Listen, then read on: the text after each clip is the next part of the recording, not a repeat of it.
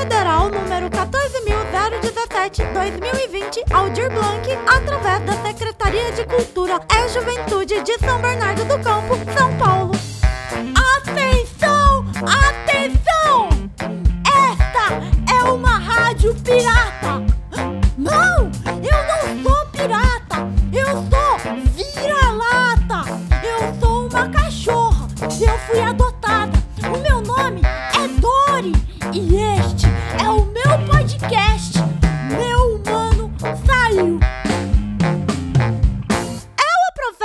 Quando meus humanos saem pra falar com vocês.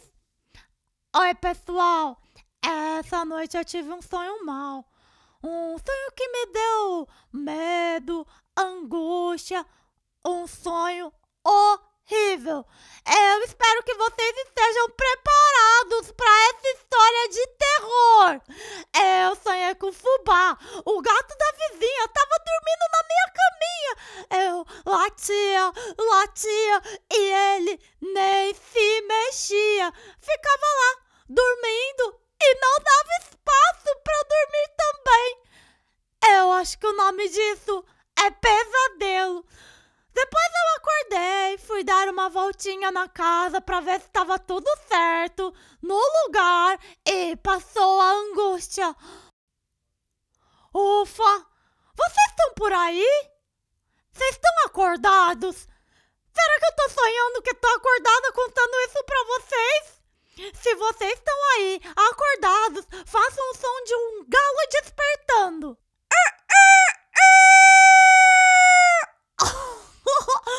Que bom que você veio. Bom, sem mais cocoricos, eu vou chamar nossa querida, estimada, a melhor pomba repórter de toda a bicharada, Gleice Lady!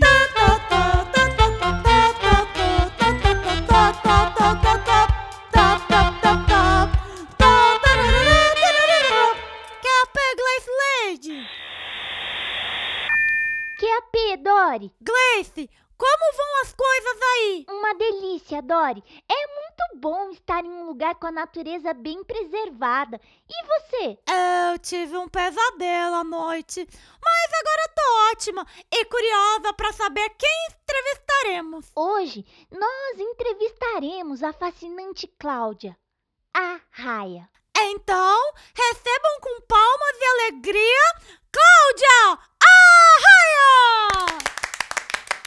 Olá, ouvintes! Olá, Dori! Olá, Raia Cláudia! Você também é conhecida como Arraia.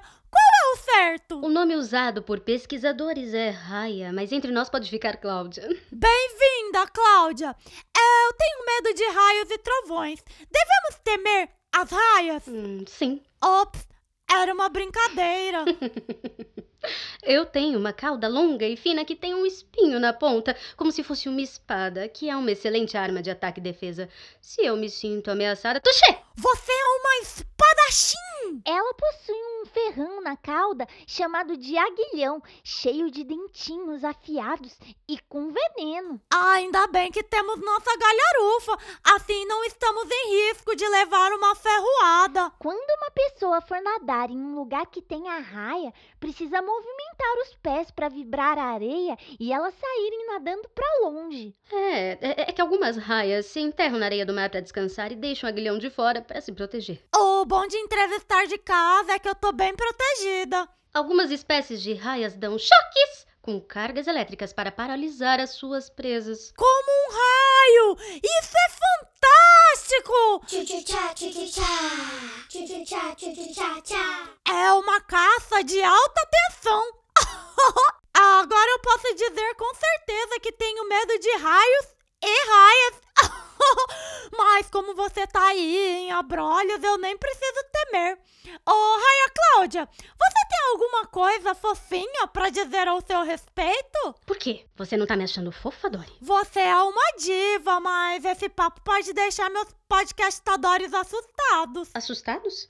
Nada, boba. Eu sou maravilhosa. Olha só, os bebês de algumas espécies de raias nascem totalmente desenvolvidos e é bem fofinho. São capazes de se alimentar imediatamente após o nascimento, cuti-cuti. E a maioria das espécies nem precisa de nenhum cuidado dos pais. Ufa! Você tá assustada, Dory, mas as raias são consideradas animais dóceis. Alguns mergulhadores tentam aproximação. Só de ouvir a palavra mergulho eu tenho calafrio.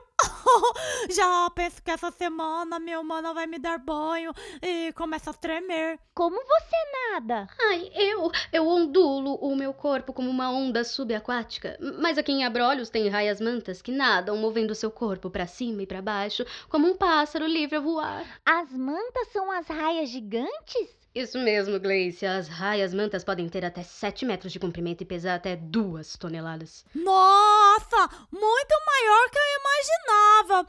Ô, Cláudia Raia, vocês e os tubarões têm semelhanças? Sim, querida. Nós somos peixes cartilaginosos. Nossos esqueletos têm cartilagem em vez de ossos. E nós também temos sensores que funcionam como bússolas que orientam a nossa navegação. As raias estão presentes no mar, nos lagos e rios. Os tubarões encontram-se nos oceanos. Agora eu preciso ir, viu? O tempo aqui tá fechando. Cláudia Raia, agradecemos demais a sua presença. Quando precisar é só chamar, querida. Eu não fujo da raia, não. Obrigada, Cláudia. Adorei te conhecer. Engraçado que seu nome não me é estranho. Se você não morasse tão longe, eu poderia dizer que te conheço de algum lugar. Ah, é? É, desculpe qualquer coisa, viu? A Dory às vezes é medrosa. Digamos que sou cuidadosa. Então tudo bem, até mais, até mais, até uma próxima. Hum. Obrigado a parceria, Gleice. E cuidado com os raios. TKS. Pode deixar, Dory. TKS. Ah, mas o que é o que é? O que é o que é? O que é o que é o que é o que é? O que é? O que é? Ah, o que é? O que é? O que é? O que é? Fica cheio quando você sai e vazio quando você vai dormir.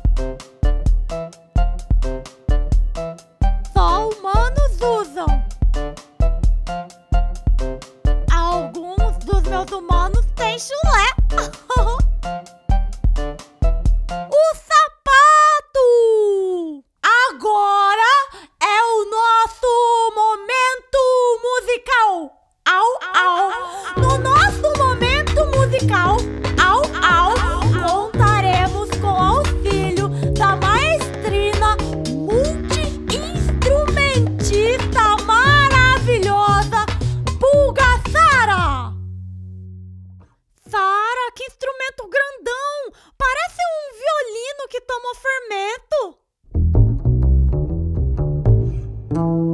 Numa orquestra, é um instrumento de cordas responsável por produzir os sons mais graves.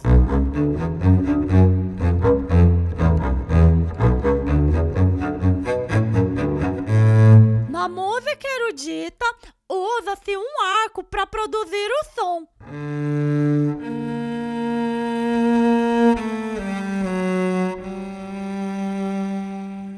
Popularmente, toca com as mãos, puxando, batendo, pensando ou beliscando as cordas.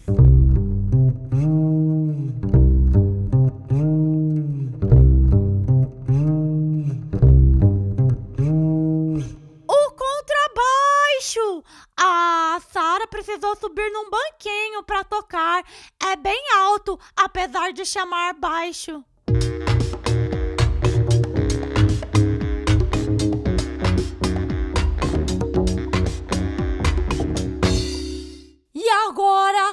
Você chama todo mundo para participar do nosso momento desafio.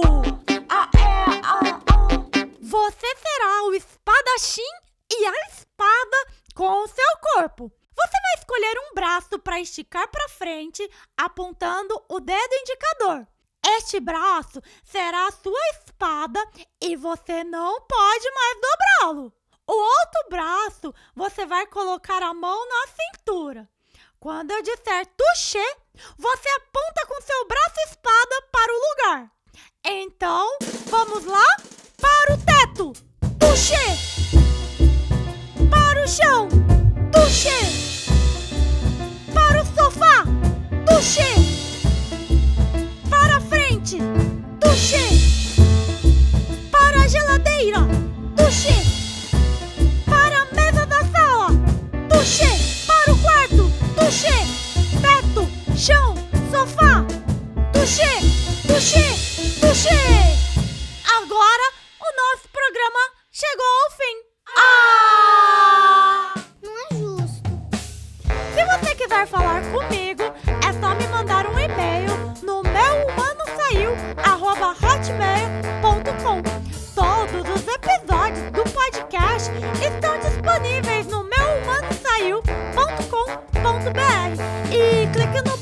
Seguir do seu agregador de podcast para não perder nenhum episódio novo.